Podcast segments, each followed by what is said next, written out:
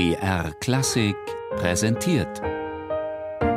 Stichwort: Lexikon der alten Musik. Immer sonntags in der Sendung Tafelkonfekt um 13.05 Uhr.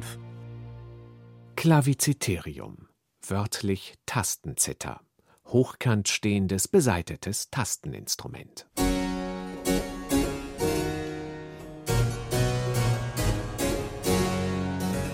Das Klaviziterium ist eines der frühesten Tasteninstrumente mit Saiten, das sich bereits Anfang des 15. Jahrhunderts nachweisen lässt. Jeder, der dieses Instrument schon einmal gesehen hat, wird den Anblick nicht so schnell vergessen.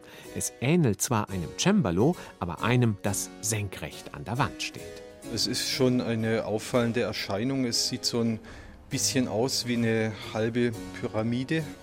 Man steht erstmal davor, das überragt einen bei weitem und hat dann aber unten diese Cembalo-Tastatur und da ist man natürlich schon neugierig, wie das gespielt wird und wie es klingt. Das war Frank Beer, der Leiter der Abteilung für historische Musikinstrumente im Germanischen Nationalmuseum in Nürnberg. Hier steht eines der äußerst raren Originalinstrumente, von denen sich weltweit nur ein halbes Dutzend erhalten hat.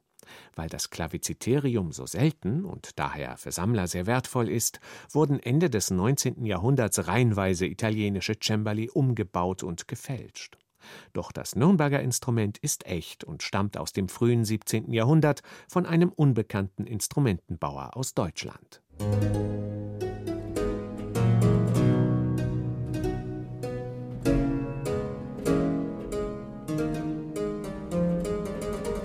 Grund, warum das Klaviziterium hochkant an der Wand steht, war nicht unbedingt der Platz zu sparen und eine Alternative zum sperrigen Cembalo zu haben, es war der ganz spezielle Klang.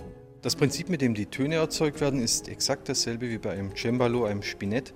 Es sind Springer, also kleine Holzplättchen, die von den Tasten in dem Fall nicht nach oben, sondern nach vorne gestoßen werden und in denen sitzen seitlich kleine Splinte aus Federkiel und die reißen die Saiten an.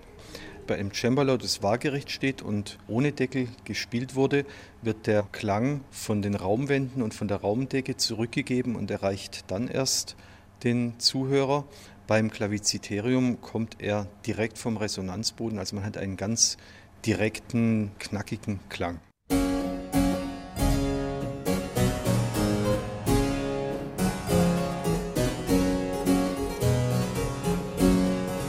Töne treffen nicht nur direkt auf die Ohren des Spielers, das Instrument besitzt auch einen ungewöhnlich großen Reichtum an Klangfarben.